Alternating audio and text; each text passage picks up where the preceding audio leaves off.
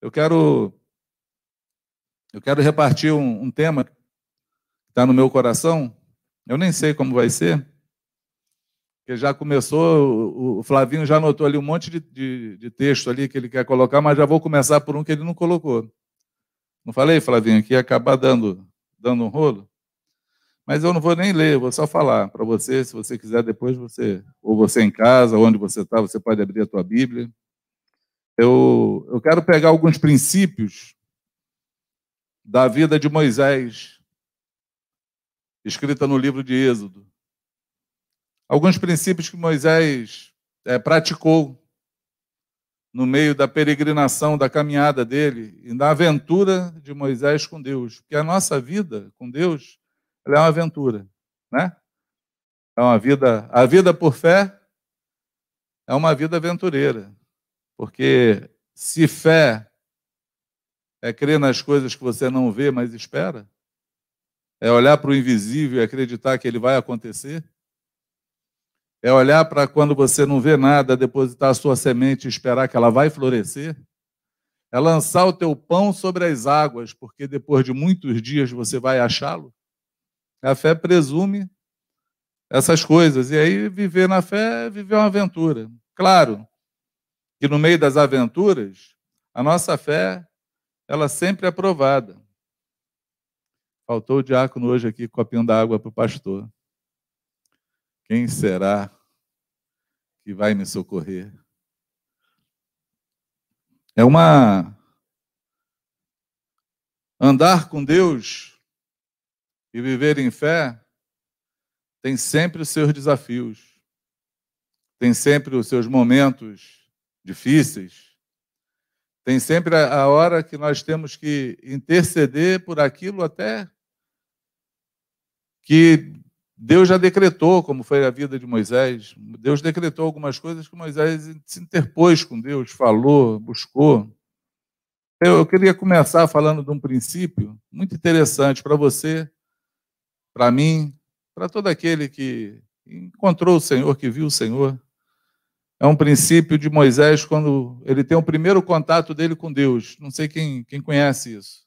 Está lá em Êxodo 3, se você quiser abrir sua Bíblia depois e ler, diz que Moisés ele estava no, num campo árido e ele viu uma sarça, sarça ardendo, ou viu um arbusto pegando fogo. Uma pequena árvore pegando, pegando fogo. E ele ficou curioso com aquele fogo. Porque o fogo pegava, mas não consumia a árvore a árvore não queimava. E ele quis ir mais de perto ver. E quando ele chega mais perto para ver, ele ouve Deus falando com ele. E falando, Moisés, tira a tua sandália, porque o lugar que você está pisando é santo. E ali ele fala do propósito dele, da proposta dele para Moisés. Uma proposta ousada de libertar o povo de um cativeiro. Por que, que eu estou começando a falar desse princípio de Moisés, porque eu sei que todos nós estamos aqui hoje, e você que está me ouvindo, você que encontrou Jesus, conheceu Jesus, foi revelado de Jesus, você que o Espírito Santo tocou na tua vida e te mostrou Jesus. Ele tem um propósito na tua vida. E ele revela o propósito no dia que você conhece. E é tão interessante porque porque Moisés, o que ele viu no deserto, foi algo mais forte e poderoso do que ele viu em toda a vida dele no Egito. Moisés era um filho da filha de Faraó. Filho da filha de Faraó. Era rico. Estava desfrutando do poder de todas as benesses do Egito, mas ele viu algo que mexeu com ele, poderoso, que marcou a vida dele e direcionou a vida dele até a sua morte. Foi um encontro que ele teve com Deus. Eu até, até dei o nome desse, dessa minha, minha ministração, ou dessa minha conversa, ou dessa pregação, de lugar de encontro. Foi isso, Flavinho? Lugar do encontro. Porque nesse primeiro lugar do encontro que Moisés teve com Deus, mudou a vida dele. E é assim, o dia que você encontrou Jesus foi exatamente assim. Você viu algo que você não soube explicar, a curiosidade te trouxe para perto, mas quando você chegou perto, você ouviu Deus falar dos propósitos que Ele tinha na tua vida. É, é, é inevitável. Ou é impossível que isso não aconteça. Alguém que chega até o Senhor e não ouça a sua voz, e não descubra, tenha discernimento espiritual que Deus tem um propósito na tua vida. Isso fez Moisés, então, andar com Deus. Uma aventura. Moisés viu no meio do deserto, ou no meio do Egito, na libertação do povo para o deserto, Moisés viu vários milagres de Deus, várias manifestações de Deus. Ele começou nesse dia vendo o cajado dele se transformar em cobra, em serpente, depois se transformar em cajado de novo. E ele partiu então para uma aventura com Deus, viu vários milagres, vários milagres de Deus fazendo, usando ele, a boca dele, a palavra que ele falava, que Deus falava com ele. Pensa na quantidade de coisas que aconteceram na vida de Moisés até ele partir para o deserto, libertando o povo, fazendo aquilo que Deus chamou ele para fazer. Porque o chamado de Moisés é o mesmo chamado nosso. Tem pessoas, tem, tem estudiosos que eles sempre eles fazem uma, uma comparação de Moisés com Jesus, porque assim como Moisés foi o libertador do povo de Israel, Jesus é o nosso libertador. E nós somos também chamados para libertar pessoas. Entende o que eu falo? Sim ou não? O Senhor nos deu a mesma missão. A missão que Moisés recebeu para libertar aquele povo é a que eu recebi e é a que você É que Jesus falou: ide por todo o mundo e pregar o evangelho a toda criatura. Ou como falou lá esse Marcos 16, ou como falou em, em, em Mateus 28, ide fazer discípulos de todas as nações. Batiza em nome do Pai, do Filho e do Espírito Santo, ensina a guardar todas as coisas que eu vos tenho ordenado. Então, nós estamos nessa obra de libertar um povo, de libertar pessoas, de trazer com a voz de Deus a liberdade do homem sobre a terra, de tirar os homens escravizados. Não precisa se abaixar, não, aparece lá para os irmãos. Ó, quem está com saudade do Renan? Olha o Renan aí, gente.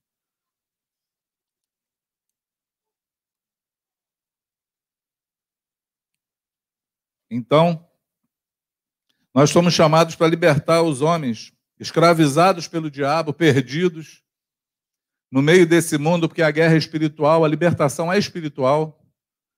Não é, não é de maneira acadêmica, não sei se você me entende. Não dá para você explicar sobre Jesus e falar sobre Jesus com muita eloquência para que alguém se converta, para que alguém venha a crer pela maneira correta que você fala. Não é assim, é espiritual. Quem revela é o Espírito Santo. Ele nos usa, mas ele revela. Ele nos leva às pessoas certas, ele nos dá a palavra certa na hora certa. Ele faz o encontro de pessoas, Deus junta as pessoas, o Espírito Santo junta pessoas. E nós temos que estar totalmente sensíveis a isso. Ser carregados, conduzidos por Deus para fazer esse caminho e essa condução do Espírito Santo, esse encontro com Deus e esse manter essa presença de Deus e manter essa comunhão de Deus parece ser a coisa mais difícil que existe nesse caminho. Porque nós caminhamos, aprendemos a fazer as coisas, mas esquecemos que a força que nos move, ela é espiritual e o poder vem de Deus.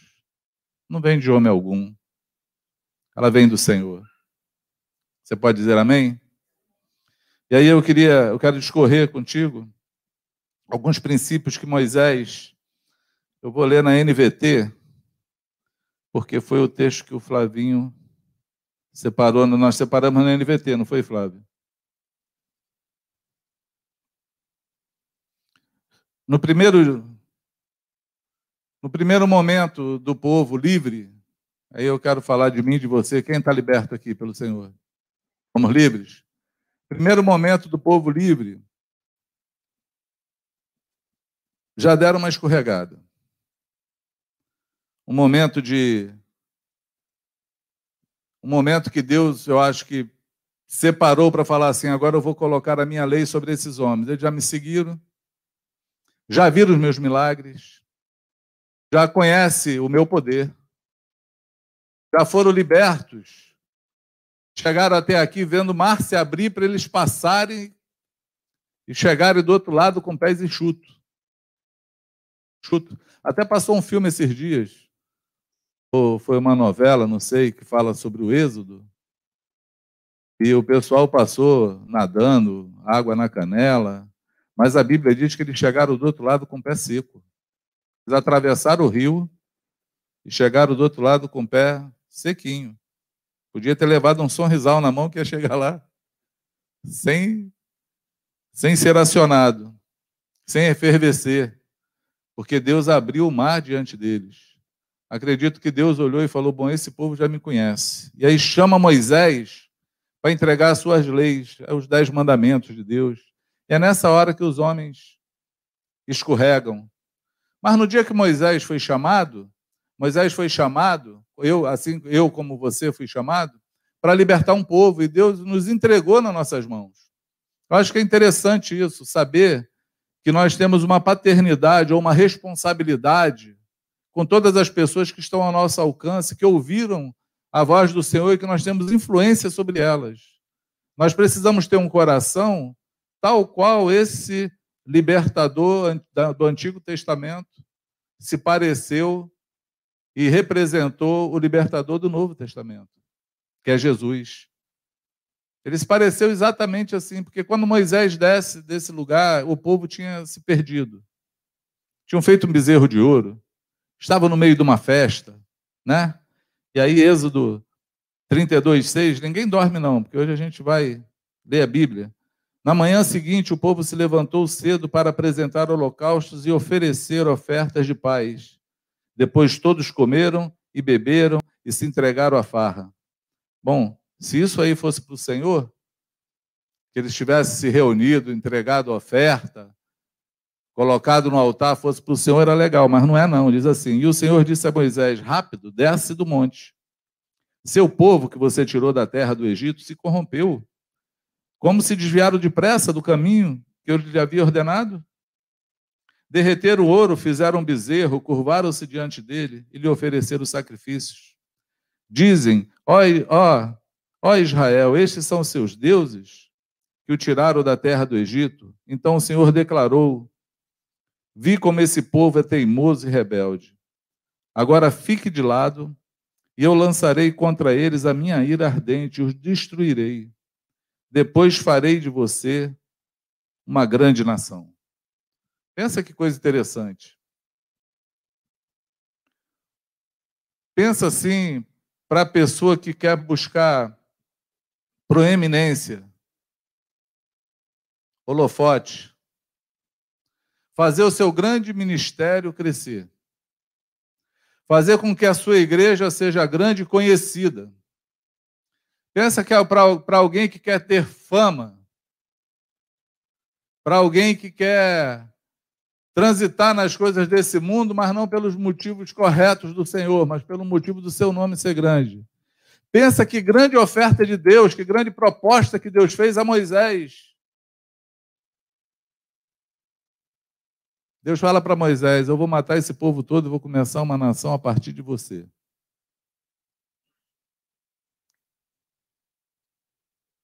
Quem não queria? Quem pensa em ser grande, não pensa em projetar a sua vida a despeito de quem fique para trás, em detrimento de qualquer pessoa contanto que aquilo que você faça e a sua vida seja projetada. Seria uma boa ideia de Deus. Porém, Moisés recusou. Moisés olhou e falou assim: Senhor, faças isso. A conversa de Moisés. Moisés, porém, tentou apaziguar o Senhor, seu Deus. O Senhor exclamou a ele: Por que estás tão. É, e exclamou ao Senhor: por que estás tão irado com teu próprio povo, que tiraste do Egito com tão grande poder e mão forte? Por que te deixaram os egípcios dizerem, o Deus deles é, os resgatou com má intenção de exterminá-los no monte apagá-los da face da terra? Deixa de lado a tua ira ardente. Arrepende-te quanto a essa calamidade terrível que ameaçastes enviar sobre teu povo. Lembra-te dos teus servos Abraão, Isaac e Jacó. Assumiste um compromisso com eles por meio de juramento, dizendo: Tornarei os seus descendentes tão numerosos quanto as estrelas do céu, e lhes darei toda a terra que lhes prometi, e eles prosseguiram, e eles possuirão para sempre. Então o Senhor se arrependeu da calamidade terrível que havia ameaçado enviar sobre todo o povo. Uma conversa de Deus com Moisés. Eu ouço muita gente falando que Deus mudou aquilo, que Moisés mudou aquilo que Deus queria fazer, mas na verdade eu acho que Deus queria provar o coração de Moisés. Porque eu conheço muitos homens que provocam divisão, parte para dividir, para fazer o seu nome grande. Tem muita gente que pensa mais em si do que nos outros. Na verdade, toda divisão, ela traz trauma e problema. Porém, quem divide nunca pensa nos outros. Quem divide nunca pensa em quem vai sofrer, em quantos vão se escandalizar, em quantos vão perder. A divisão sempre presume eu vou fazer o que é melhor para mim, para que o meu ministério cresça, para que o meu nome cresça, para que eu consiga fazer aquilo que o meu coração almeja, para que eu seja projetado, porque a palavra projeção é isso, vem de projetor. É você pegar algo pequeno e projetar grande, maior. Quantas, quantas pessoas, por conta da projeção, abraçam a divisão? Porém, Moisés não, não quis a divisão, ele olhou para aquele povo que iria se perder, não olhou para ele, para o que ele poderia se beneficiar ou não com a ideia de Deus e passou no primeiro teste com Deus no meio da sua dificuldade com o seu povo. Quantos estão me entendendo? Amém? Então, o primeiro princípio, o segundo princípio, na verdade, que eu estou falando, né? o primeiro eu falei de que quando nós encontramos o Senhor, nós encontramos algo tão fascinante que nós não vimos em lugar nenhum da terra. Não tem nada que nos atraiu e continue impermeado em nosso coração do que aquilo que nós já recebemos. Pode ser qualquer um. Essa sarça que eu falei, esse arbusto queimando, pode ser que você que está me ouvindo, ou talvez tenha acesso a esse vídeo, alguém te mostre, você esteja desviado longe de Deus, mas eu queria falar que é impossível você ouvir a voz de Deus e o coração não arder de novo. É impossível você não sentir o fogo de novo querendo queimar. Pode ser que a tua, a tua, o teu orgulho queira te manter longe. Mas é inegável que o Espírito Santo fala dentro do coração do homem e que aquilo que ele encontra no Senhor ele não encontra em lugar nenhum da terra. Quantos me entendem? Amém? O segundo princípio que eu quero falar, nunca divida. Pense sempre na unidade, na união, sempre no amor ao próximo. O amor, ele não busca o seu próprio interesse, mas o que é dos outros. Ande no amor. Porque se você andar em amor, você não vai ver ninguém sofrendo por conta do teu pecado. E você vai ser aprovado diante de Deus, porque as divisões vêm na hora que a gente divide. A divisão já diz, são duas visões. Mas as duas visões podem ser de Deus. E elas podem caminhar juntos, sem que ninguém precise ser projetado, seja grande, seja pequeno, ou esteja em detrimento do outro, ou se sinta desfavorecido, porque todos nós vivemos e trabalhamos para o Senhor. Amém?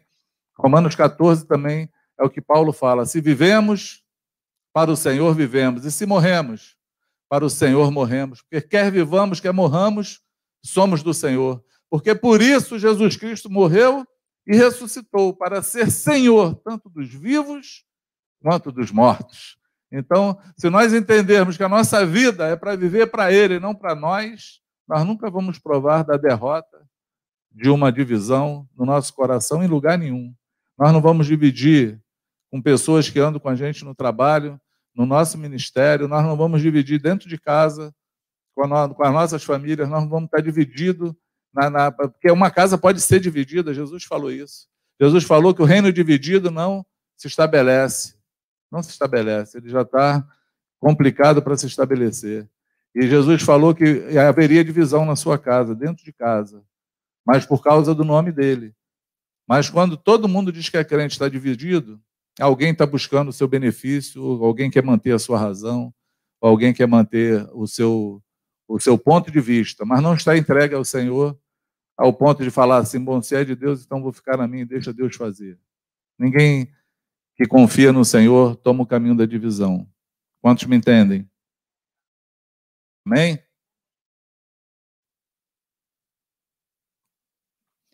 Um outro ponto que eu achei interessante nessa história de Êxodo é que quando Moisés ouve isso do Senhor, ele desce, ele vem com um rapaz com ele, chamado Josué. E diz assim: a gente só sabe que Josué está com, com Paulo, porque toda, com, com Moisés, porque toda vez que a gente vê falar de Moisés nessa situação, quer seja no monte, quer seja na tenda, quer seja em qualquer lugar, vai ter um rapazinho com ele chamado Josué. É um moço. Aqui diz que era seu auxiliar. Era o seu auxiliar. Diz assim: quando Josué ouviu, é, no capítulo, versículo 17, quando Josué ouviu o alvoroço do povo que gritava lá embaixo, disse a Moisés: Parece que há guerra no acampamento. Moisés respondeu: Não são gritos de vitória, nem lamentos de derrota. Ouço barulho de festa. É interessante esse princípio, porque esse princípio fala de mim e de você. Nós começamos esse tempo com música, com louvor. Moisés aqui ele está fazendo algumas, dando alguns princípios de louvor, alguns princípios. Isso fala de mim, de você? Fala. Vou te falar por quê. Porque ele falou assim, olha, não é música dos vitoriosos de vitória. Às vezes a gente canta música de vitória, né?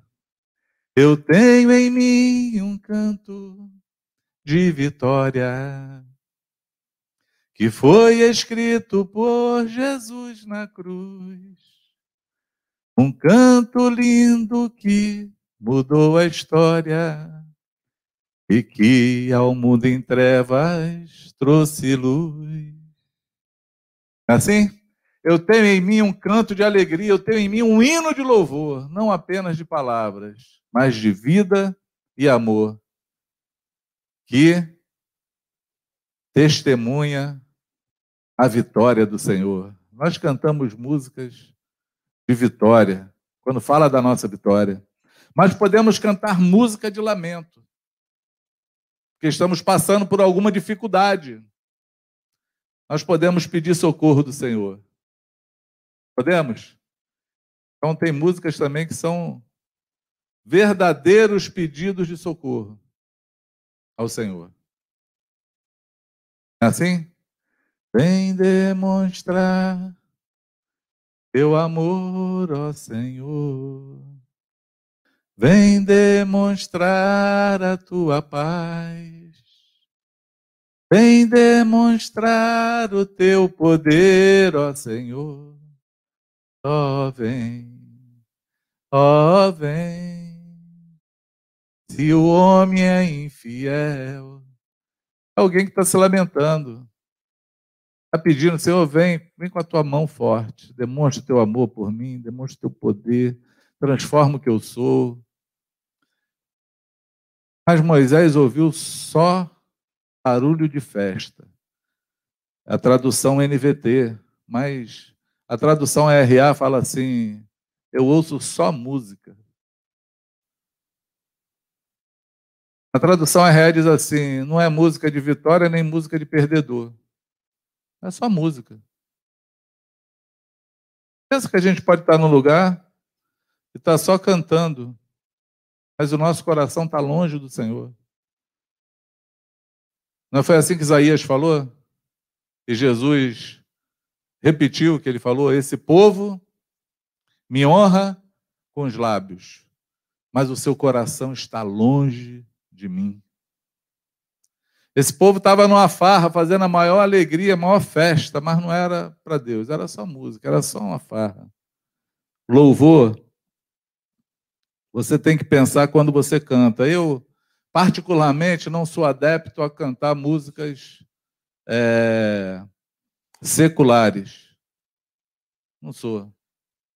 Porque eu curto cantar músicas inspiradas pelo Espírito Santo. E no nosso meio hoje, você tem que escolher a música que canta. Porque tem música feita para vender. Tem cantor que canta porque quer ser visto. Tem um monte de gente ímpia cantando, dizendo que é evangélico. Isso desde que eu me converti. Desde que eu me converti, já havia conjuntos que, quando ia ser entrevistado, eu vi um, não vou nem falar o nome, mas vi Jô Soares, foi a maior vergonha que eu vi, Jô Soares, 11 e meia, quando ele ainda era lá do SBT, porque isso tem tempo. E eu vi um conjunto gospel ser entrevistado, e o Jô Soares Imp falar assim, então, eu estou aqui com, com o fulano aqui que canta música, ele é evangélico. Aí, não, não, eu não sou evangélico, eu sou cantor gospel. Aí ele repetiu isso três vezes. Na terceira ele falou assim, tá vendo? Fez igual Pedro. Negou Jesus três vezes. Ai, Jesus, ao vivo. São várias histórias assim. Várias, desde a, antiga, desde a antiguidade, a gente ouve histórias no meio da música, onde pode ser simplesmente fruto da sociedade alternativa, gospel, que quer vender música, quer vender canção, como pode ter músicas inspiradas, que ela vem do Espírito Santo, quando toca e canta, ela toca o teu coração, ela vem ao encontro daquilo que Deus está falando, ela manifesta a presença do Senhor, é interessante. E aí Moisés, lá no meio do deserto, já sabia o que era louvor, já sabia o que era música, já sabia como Deus se portava e como Deus ouvia as nossas canções. Quantos me entendem? Amém? Estou quase no meio, tá? A gente vai acabar. E aí, a última intercessão de Moisés por esse povo, quando ele para para falar com Deus, ele lembra lá que Deus falou que ia matar esse povo todo, e ele fala assim: Está é, tá no versículo 31, diz assim: Moisés voltou ao Senhor e disse: Que pecado terrível esse povo cometeu. Fizeram para si deuses de ouro. Terrível esse pecado. Parece que é só lá do Egito que alguém fez o bezerro de ouro. Você já parou para pensar quantos bezerros de ouro você tem na tua vida? Quantas coisas você adora? Quantos ídolos você tem? que não pode desmoronar diante de você, que não podem roubar de você. O teu filho pode ser um ídolo, o teu marido, tua esposa pode ser teu ídolo. Você pode amar mais a eles do que a Jesus. Pode ser um ídolo. Isso aí é idolatria. O teu trabalho, a tua própria pessoa. Tem gente que é idólatra de si mesmo. Você já viu como tem gente que tem uma dificuldade de admitir um erro? É porque não pode errar. Porque tem uma idolatria pessoal, um ego tão grande que dizer que está errado é melhor morrer. E Moisés fala que esse povo ele fez, teve um pecado terrível, eles fizeram um bezerro de ouro. Mas presta atenção na continuação dele. 32, ele diz: Agora, porém, eu te suplico, que lhe perdoes o pecado.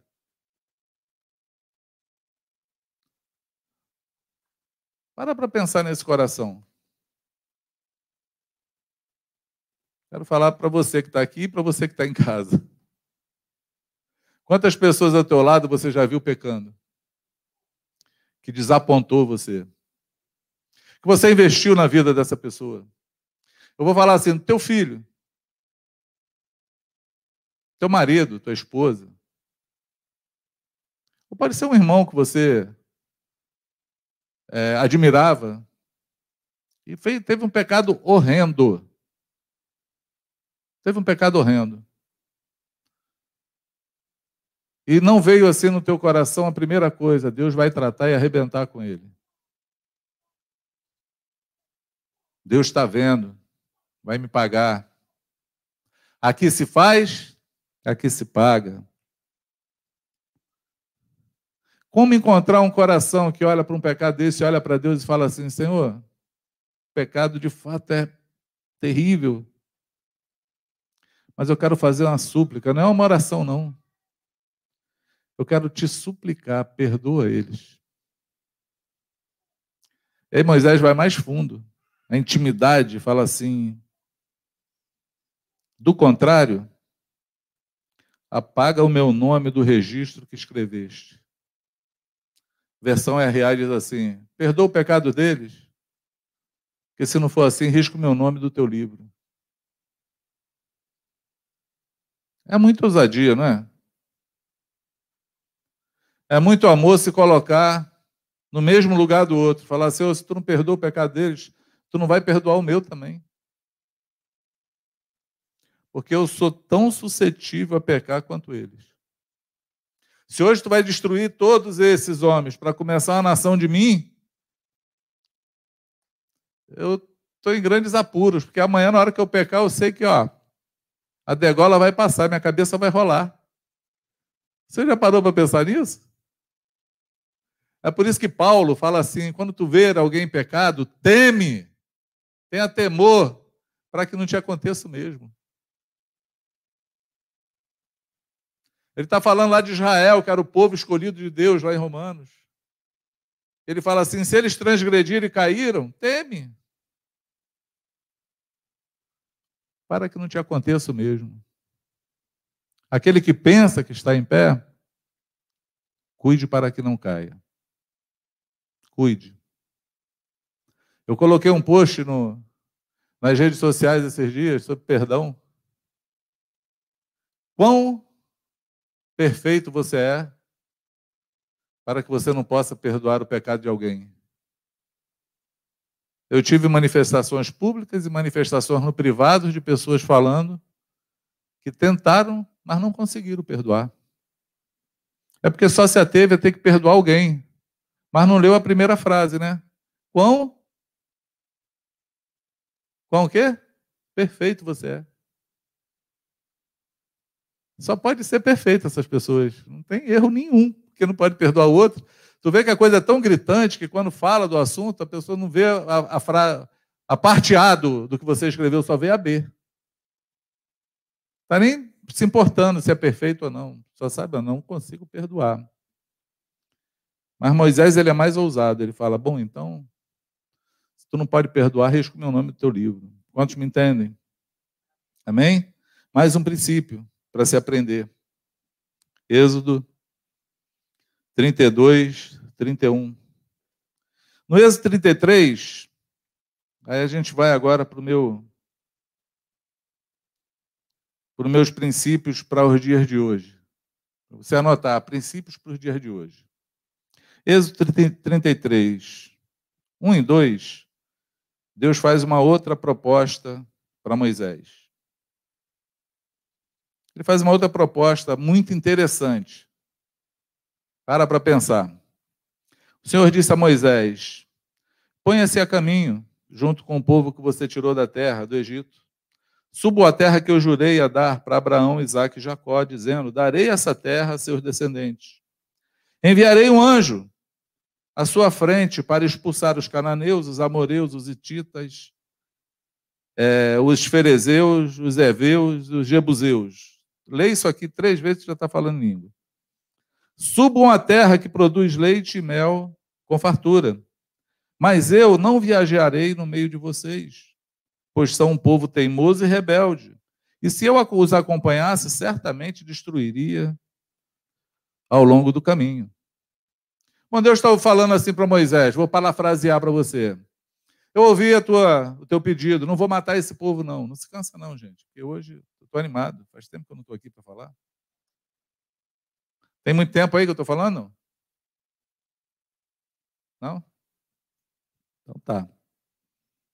Então Deus fala assim: Bom, eu ouvi o que você falou. Eu não vou matar esse povo, não. Lembra que Moisés falou? Lembra da promessa que tu fez para Abraão, Isaac e Jacó, dizendo que tu enviaria esse povo e levaria eles lá até a terra prometida? Lembra disso? E Deus está falando para Moisés: Ó, eu, eu ouvi você conversando comigo. Então, legal. Eu tenho uma promessa com Abraão, Isaac e Jacó. Eu vou cumprir essa promessa. Vou cumprir. Pega o teu povo e vai que eu vou cumprir. Eu vou mandar um anjo para ir contigo. E esse anjo ele vai te garantir a vitória sobre todos os teus inimigos. Todos que você vai encontrar pela frente, esse anjo vai vencer todos eles, você vai chegar lá com vitória. Porém, tem uma vírgula Uma coisinha pequena na cláusula. Eu não vou com você, não. Porque esse povo, como você já viu, eles são rebeldes, insubordinados, eu vou acabar matando eles no caminho. Outra proposta boa. Outra proposta, proposta de vitória, proposta de sucesso, proposta de, de, de, de que você vai ser reconhecido, proposta de fama. Vai embora, sou contigo. Estou enviando você, estou enviando meu anjo lá para vencer. Cara, mas é, é tão confrontador isso. Isso nos confronta tanto. A resposta de Moisés, o princípio que Moisés usou aqui, ele é tão confrontador para mim e você como ele é confrontador para esse tempo. Porque quantas pessoas não querem fazer coisas que dão certo, que são pragmáticas? Querem dizer que Deus está contigo. Porque se deu certo, Deus está contigo. Se não deu certo, aí não é Deus. Uma coisa doida. Se eu estou ganhando dinheiro, estou ficando rico, Deus está comigo. Se eu estou perdendo dinheiro, Deus não está nesse negócio. Não é assim? Se eu se eu estou hoje vivendo tranquilo, Deus está comigo. Se eu estou no meio da maior guerra, Deus não está comigo. Nós vivemos no meio num povo, numa época onde o pragmatismo entrou na igreja. Pragmatismo entrou.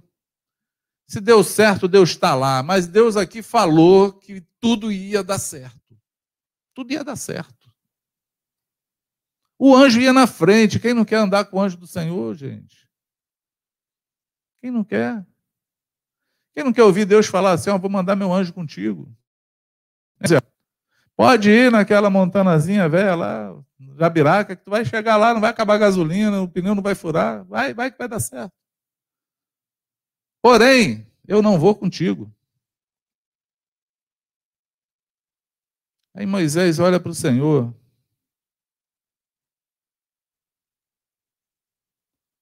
E fala assim: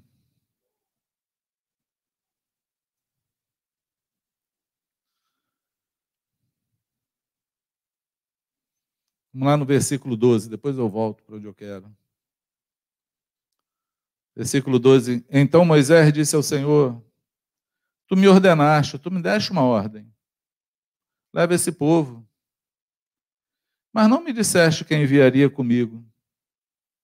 Declaraste: Eu o conheço pelo nome e me agrado de você. Se é verdade que se agrada de mim, permita-me conhecer os teus caminhos, para que eu te conheça melhor e continue a contar com o teu favor. Lembra-te que, que essa nação é teu povo. E o Senhor respondeu: Acompanharei você pessoalmente, lhe darei descanso. Então Moisés disse: Se, se não nos acompanhares pessoalmente, não nos faça sair desse lugar. Se não nos acompanhares, como os outros saberão que o teu povo e eu contamos com teu favor? pois é a tua presença em nosso meio que nos distingue, teu povo e eu, de todos os outros, os outros povos da terra. E o Senhor respondeu a Moisés: Farei o que me pede, pois de, de agrado, por me agrado de você e conheço você pelo teu nome. Uma coisa interessante. Existe uma diferença entre ter as vitórias de Deus e ser reconhecido que Deus está contigo. Tem uma diferença você andar vendo os milagres de Deus acontecerem, porque Deus enviou o anjo lá na frente, e alguém olhar para você e falar assim: olha, você anda com Deus, Deus está contigo. A presença de Deus era mais importante para Moisés do que a vitória de qualquer obstáculo inimigo, de qualquer coisa, de chegar à terra prometida. Aí eu pergunto hoje, é uma pergunta sobre esse princípio de Moisés. O que, que teu coração tem anelado, querido? O que você tem buscado? As vitórias da tua vida, a que tudo dê certo para você, a que você chegue na terra que emana leite e mel, a que você alcance as promessas que Deus falou, e se Ele falou, Ele tem que cumprir, bota Deus na parede, porque Ele não pode mentir. Ou você quer simplesmente a presença dEle contigo? Senti-lo, percebê-lo, ouvi-lo, seguir com Ele, saber que Ele é o teu companheiro. Fazer o que lhe agrada para manter a presença dele perto de você. Quem teria hoje a ousadia de falar, Senhor, eu não vou para lugar nenhum, eu não faço nada se tu não for comigo, só quero fazer se tu estiver comigo. Se eu puder ter a tua presença comigo, porque se eu não puder ter a tua presença, nada faz sentido. O que Moisés fala é isso. Tinha um lugar que Moisés criou, está no versículo 7 de Êxodo 33, ele chamou de tenda do encontro. Por quê? Porque todo mundo naquela época que queria ter, ouvir alguma coisa do Senhor ou saber de alguma coisa, ele vinha até essa tenda. E Moisés entrava na tenda, a glória do Senhor descia, e Deus falava com Moisés como fala com um amigo, face a face e dava as respostas que eles queriam. E Moisés colocou o nome daquela tenda de tenda do encontro. Eu queria te falar que se você tiver uma tenda do encontro na tua vida, um lugar onde você entra e você sente que Deus está contigo, porque você entra sem nenhum temor, você entra sem nenhum pecado escondido, você entra com a tua vida totalmente transparente diante do Senhor. Você entra desprovido de glória, de querer sucesso, de querer qualquer coisa. Você, a única oração que você faz é: Senhor, qual é a tua vontade na minha vida, porque eu quero cumpri-la. Não é chegar lá e Senhor, faz isso, porque isso aqui eu quero fazer porque é a tua vontade. Senhor, me, me dá isso, porque isso também é a tua vontade. Senhor, faz o um milagre não sei aonde, porque eu quero que tu faça esse milagre não sei aonde. Senhor, faz não sei quem viver, porque está morrendo. Quando é que um dia que tu vai ter a tenda do encontro, onde simplesmente você vai estar lá para falar assim, Senhor, eu estou aqui e eu quero estar contigo e mais nada. Eu quero ouvir a tua voz para que eu faça a tua vontade, mesmo que ela me doa. Eu quero que tu fale aquilo que tu quer da minha vida, mesmo que seja aquilo que eu não quero, mas eu quero ouvir a tua voz, eu quero fazer a tua vontade, eu quero ser guiado por ti. Porque Moisés fez essa oração, ele falou: Senhor, me ensina os teus caminhos. Ele estava falando: me mostra por onde tu quer que eu vá. Eu não quero ver os teus feitos. O salmista falou isso. Davi pegou isso no ar e escreveu num salmo assim: Deus, acho que não foi nem Davi, sei se é um salmo de Asaf, diz assim: Deus mostrou os seus caminhos Deus mostrou seus feitos ao povo de Israel, seus caminhos, porém, revelou a Moisés. Nós não podemos querer andar só vendo os feitos do Senhor, nós teremos ver os caminhos do Senhor. Por quê, amados? Porque simplesmente o caminho de Deus é perfeito. O caminho de Deus é perfeito. A palavra dele é poder, arma, escudo para todos os que nele confiam. Se você tiver esse lugar de encontro com Deus, se você criar essa tenda de encontro com Deus, você não vai viver com medo de nada. Você não vai viver fazendo a tua própria vontade. Você não vai ficar escolhendo o que fazer. Você vai fazer aquilo que Deus falar para você fazer. Não importa o que seja mesmo que te custe a tua vida, você vai fazer aquilo que ele mandar você fazer. Você vai olhar para a palavra dele e vai falar: Senhor, eu quero ser um discípulo teu, que ouve a tua palavra e pratica. Essa tenda, ela precisa hoje ser construída. Ela precisa ser construída em nossas vidas. Porque se ela for construída, se esses princípios entrarem no nosso coração, ninguém vai poder nos parar. Não vai ter inimigo que vai poder nos deter. E ninguém vai nos tirar da nossa terra prometida. Porque aquele que prometeu é fiel para cumprir. Mas ele quer cumprir a vontade dele nas nossas vidas. Ele não quer que a gente só chegue lá para achar que estamos lá regalados e viver uma vida de qualquer maneira. Não, Deus, ele, ele quer tanto a mim quanto a você. Quem me entende pode dizer amém. Amém? Eu acho que eu já falei demais. Demais não, né? Já falei muito. Muito tempo. Porque depois, se você quiser continuar lendo, em 33:11 você vai ver que essa tenda que eu falei, esse lugar de encontro, sempre que Moisés entrava, tinha um rapaz lá dentro chamado Josué. Eu queria te dar um conselho. Eu queria te dar um conselho, em nome de Jesus. Josué era um auxiliar, vamos dizer, um discípulo. Para onde Moisés ia, ele estava. O que Moisés fazia, ele estava olhando, estava vendo. Lembra que eu falei, o discípulo aprende vendo, ouvindo, perguntando e praticando. Amém? Ele aprende vendo você fazer, porque o nosso ensino é pelo exemplo. Ele aprende ouvindo o que você fala, porque nós ensinamos quando falamos também. Amém? Ele aprende perguntando, porque, cara, se não fosse os discípulos perguntarem um monte de coisa para Jesus, a gente não ia saber de nada, né? Ainda bem que eles perguntavam, né? Aí Jesus explicava. Então a gente aprende perguntando também. Porque perguntar é um princípio. Perguntar, perguntar, arguir, quando a gente fala, vê na Bíblia, ela, ele te livra de você errar, de você julgar, de você desprezar, de você dividir, tudo isso você se livra de um pecado se você aprender a simplesmente arguir e perguntar. Já diz o ditado popular que perguntar não ofende.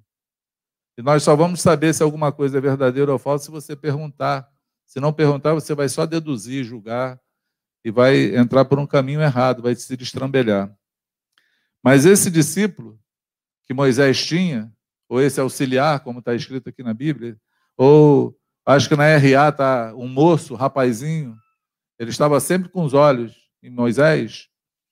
Esse foi o homem que se tornou homem guerreiro que Deus levantou para guiar o povo depois de Moisés, quando Moisés morreu. Eu fiquei muito curioso essa semana lendo isso. Por quê? Porque um dia Moisés pediu pastores para cuidar desse povo. Ele se sentiu sobrecarregado. E Deus falou assim: Olha, eu vou dividir a unção que está contigo com outros homens. Junta aí, 70 homens. Moisés foi lá e juntou 70 homens e Deus derramou do espírito dele sobre aqueles homens, dividiu, começaram a profetizar. Mas na hora de escolher um líder para conduzir o povo no lugar de Moisés, ele escolheu Josué, que não era um dos 70. Curioso isso, né? era um discípulo guerreiro. Jesus também, quando a gente olha no Novo Testamento, você vai ler em Atos, os discípulos, quando vão escolher lá, os diáconos lá, né, ou um dos os sete que iriam servir à mesa, quando as viúvas lá começaram a reclamar que estavam sendo bem servidas, ou quando. Não, foi exatamente nesse, nesse contexto. Eles tinham um critério. Escolhem homens que viram a Jesus, que andaram conosco desde o princípio e são cheios do Espírito Santo. Tinha um critério. Deus tem critérios para escolher pessoas para fazer a sua vontade. Tem que ser alguém que foi dedicado, tem alguém que ser alguém que aprendeu a andar no discipulado, que quis olhar para os seus líderes e aprender com eles. Porque só dizer que é cheio do Espírito Santo que tem um monte de carisma, não vai mover o coração de Deus. Porque para usar na terra, Deus usa até a mula, meu amado. Ele faz a mula falar. Jesus falou que ele faria, as pedras clamariam. A mula ainda, ainda é um ser vivo. A pedra, ele também faz clamar. Mas para escolher e dar um encargo, uma liderança, Deus escolhe aqueles que acompanharam o seu ensino e as coisas que ele faria, que ele, que ele fez com homens que se atreveram a interagir com ele sobre a terra. Entende o que eu falo? Então é muito importante. A vida no discipulado relacional, ela é mais importante do que o que você imagina. Ela vai muito além do que os seus olhos podem ver, porque ela não é feita para você e não é feita para quem te conduz, ela é feita para o Senhor, porque nós vivemos para Ele. E aí, esse nosso coração testado nesses relacionamentos vão ser aprovados ou reprovados. Então, tome cuidado com isso. Amém? E a última coisa que eu ia falar, não vou ler, mas eu quero falar, que aí se você continuar lendo, Moisés ele não se contentou nessa nessa tenda do encontro, ele não se contentou simplesmente em estar conversando com Deus, interagindo com Deus. E aí eu, eu fiz uma aí uma interpretação minha particular. Aí você depois lendo, você chega à tua conclusão. Mas eu creio assim, que quanto mais você interage com Deus, mais insaciável você fica de Deus. Quanto mais você anda com Deus, mais você quer de Deus. Moisés, que Deus falava com ele como um amigo fala com outro, face a face. Que descia na tenda do encontro só para falar com ele. Que ouvia Moisés falando com ele. Muda tua, teu pensamento. Se arrepende do que você está falando. Tinha esse interagir nesses testes, mas ele quis mais. Ele ficou tão insaciável que ele falou assim: Senhor, eu quero ver a tua face. Eu quero te ver. Eu quero te conhecer mais, ao ponto de poder te ver. E Deus falou para Moisés que ele não poderia vê-lo, porque homem algum poderia olhar para ele e permanecer vivo, mas Deus é tão bondoso que Deus falou assim: Eu vou te colocar num monte, eu vou cobrir você com a minha mão e vou passar com toda a minha glória e você vai me ver por trás, de costas. Mas Moisés viu a glória de Deus passar. Ficou na fenda da rocha, na fenda da pedra, que é Jesus, guardado, protegido. E Deus ali satisfazendo o desejo de Moisés, eu queria te falar, nós temos de Deus o tanto quanto nós buscamos dele. Ninguém tem mais do que o que busca. Ninguém tem mais. Essa é a verdade. Nós temos exatamente aquilo que buscamos. Se você acha que hoje você não tem nada, eu quero te falar, você busca pouco. Você dá pouca atenção. Você se envolve pouco. Você não dá prioridade para ter o retorno que você quer. Porque se você se com, começar a se envolver de fato com Deus, eu quero te falar que vai ser impossível você não querer cada dia mais e mais. E vai ser impossível Deus não ir também te dando aquilo que você pede. É impossível. Porque Deus busca adoradores que o adorem em espírito e em verdade. Os olhos de Deus estão sobre a terra a procurar aqueles que querem se voltar para Ele, para encontrá-lo. A hora que você quiser, na hora que você se arrepender e buscar o Senhor, ele não vai virar as costas para você. Ele não vai jogar na tua cara o tempo que você perdeu, porque ele está esperando você. Está esperando a mim, ele espera nós. Ele espera os homens. Ele abriu o véu para que nós pudéssemos entrar. E ele espera tanto a mim quanto a você. Então, quero, em nome de Jesus, falar para você: faz a tua tenda do encontro.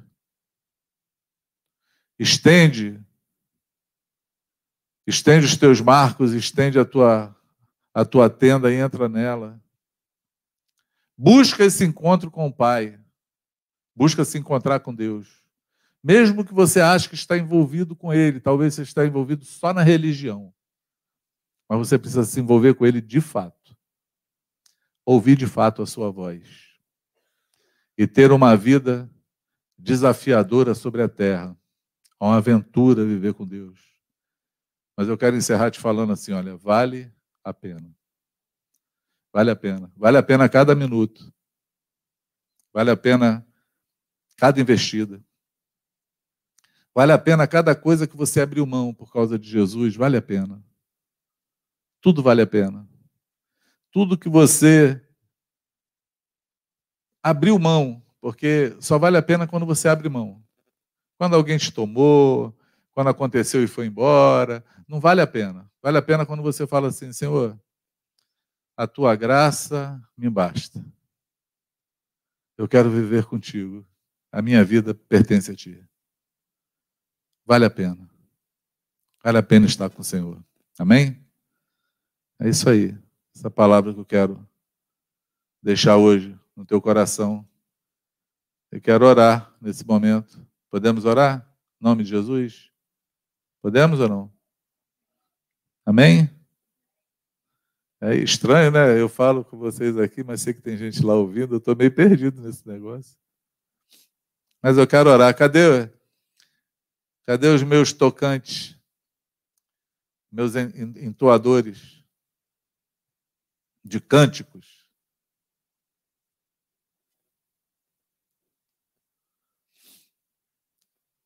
Tudo vale a pena quando ele é feito para o Senhor.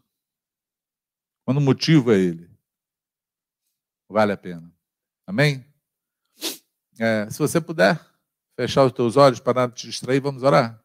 Pai, nós entregamos esse tempo nas tuas mãos. Entrego, Senhor, também cada palavra dita aqui hoje. Porque a minha oração é que em cada palavra ela seja impermeada da tua unção. E que o Espírito Santo traga a revelação da tua palavra para aqueles que a ouvem. Porque o nosso ofício em falar é esse: é falar e, Senhor, esperar que o Espírito Santo traga a revelação da tua palavra. Nós somos apenas a voz e nós ministramos a mensagem, mas a mensagem, Senhor, ela supera o instrumento. Ela vai além do que aquilo que nós podemos imaginar. Toma cada coração aqui Senhor, nessa noite que me ouve. Senhor, desafia os corações, faz como eu falei no começo dessa palavra. Faz a, a, a sarça arder. Faz o coração arder novamente, Senhor. Aquele fogo, Senhor, que arde, mas não destrói, não consome. É um fogo para a vida. É um fogo, Senhor, que nos levanta, que nos ergue, que nos chama para viver o impossível. É o fogo desafiador, Senhor, que nos desafia, Senhor, a vencer as barreiras, assim como foi o desafio de Moisés, Senhor. Libertar um povo através da palavra de um Deus que ele falou que só ele que ouviu. Mas é nesse desafio que tu mostra a tua glória, é nessas horas que tu levanta os teus profetas, é nessa hora que tu levanta os homens, Senhor, pela terra para libertar multidões. E nós estamos aqui hoje para ouvir a tua voz e para nos levantar como um exército sobre essa terra, Senhor. E sair incendiado e incendiando por onde passar. Fala conosco, nos desafia no arder dos nossos corações. Porque o único que pode produzir esse fogo é tu mesmo, Senhor. É através do teu espírito. Que, Pai, possamos hoje sentir essa presença tão forte ao ponto de querer tirar mesmo os sapatos para falar o lugar que eu estou é santo. A minha vida é santa, ela tem que ser separada para ti. Eu tenho que viver para ti, Senhor. Não tem nada que nos atraia ou que possa nos atrair, ou que deva nos atrair, sobre esse mundo além da tua presença. Que possamos, Senhor, não buscar nada para nós mesmos, mas buscar aquilo que te agrada, que te apraz, para fazer a tua vontade. Porque o trabalho que tu nos chamou para fazer, Senhor, Ele, além de grande, porque ele é para o mundo inteiro, é para todas as nações. Além de tremendo, Senhor, porque é o teu propósito se cumprindo na terra. Além de espiritual, porque só através do teu espírito ele é feito.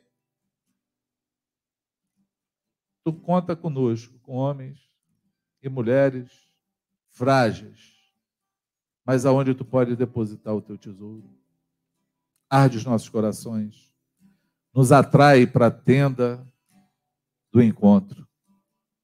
Que cada um que me ouve aqui hoje possa ter esse encontro contigo, Senhor. Possa criar essa tenda contigo, ou recriá-la, ou refazê-la, ou restaurá-la, assim como tu declarou que nos últimos dias tu restauraria o tabernáculo de Davi que está caído, levantá-lo-eis da sua ruína tu prometeu, Senhor, se há tabernáculos aqui hoje destruídos, em ruínas, Senhor, levanta-os em nome de Jesus. Em nome de Jesus.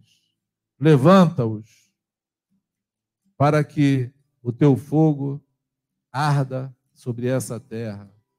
Eu te oro assim e te agradeço pela oportunidade que temos de estar aqui, em nome do Senhor Jesus. Amém? Tudo que eu quero está em ti. Toda a minha vida eu te entrego. Pois não há outro além de ti. Tudo que eu possa conquistar não se compara à tua presença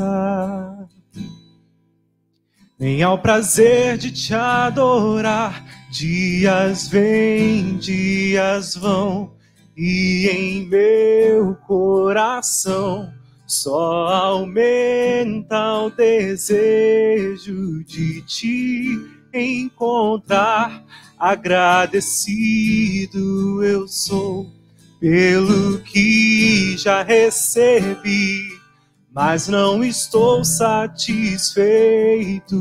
Eu quero mais te conhecer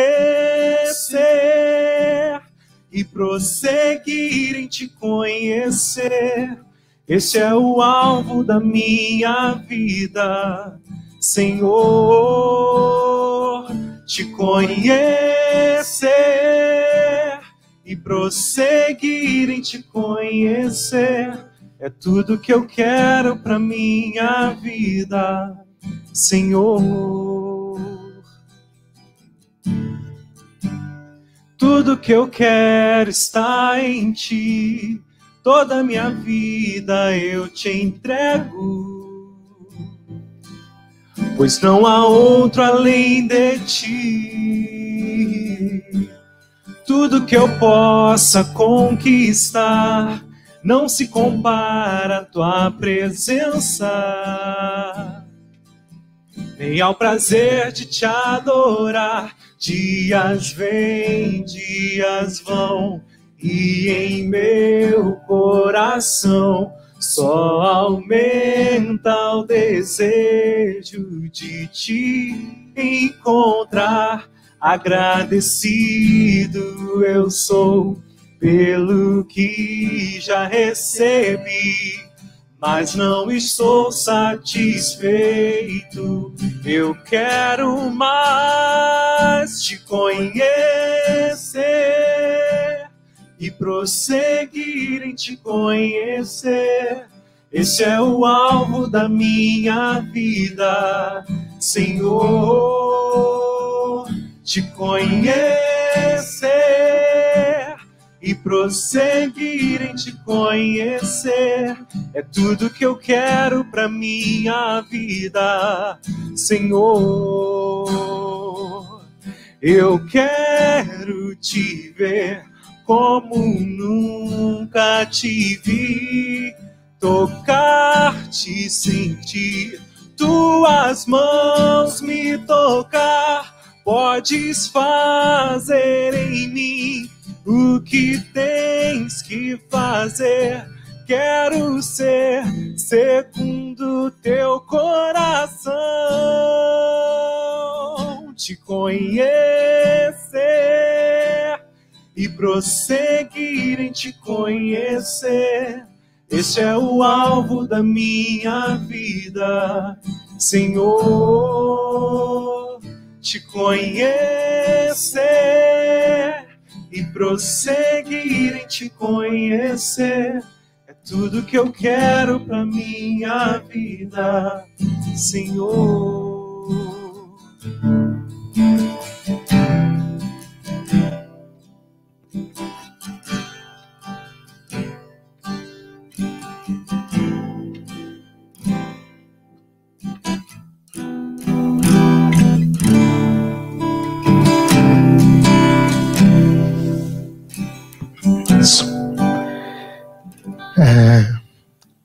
Minha expectativa é que você tenha recebido essa palavra no teu coração e que ela se torne assim, totalmente prática. E hoje, amanhã, depois da manhã e todos os dias, como foi, Cidinho usou aqui a referência, né? Do próprio Josué. É, no final do capítulo mesmo, 33, Josué, junto com Moisés, lá na, na tenda, mas em determinado momento Moisés saía, voltava para Arraial, mas diz o texto que o, o jovem Josué permanecia lá. É uma questão de escolha. Nós precisamos escolher o Senhor. E quando Moisés também morreu, encerrou o tempo dele, é, Moisés pediu ao Senhor que não deixasse aquele povo só, enviasse alguém para que pudesse conduzir aquele povo. E não foi Moisés que escolheu Josué. Diz que Deus escolheu Josué. Falou, separai, separa Josué, impõe as mãos, unge, transmite, para que ele possa seguir fazendo, na verdade, aquilo que um dia Josué escolheu. É uma questão de escolha, assim como já falei, né? Que nós tenhamos essa disposição de escolher o Senhor em todo o tempo, jamais se apartar dele. Tenha uma semana abençoada. O Senhor siga te conduzindo. Você tem expectativa a respeito desse tempo, né? Nós vamos estar juntos na semana que vem. Que teu coração de fato se abra e que você receba daquilo que você vai buscar. No nome de Jesus. Haja paz no teu coração. Tenha uma ótima semana.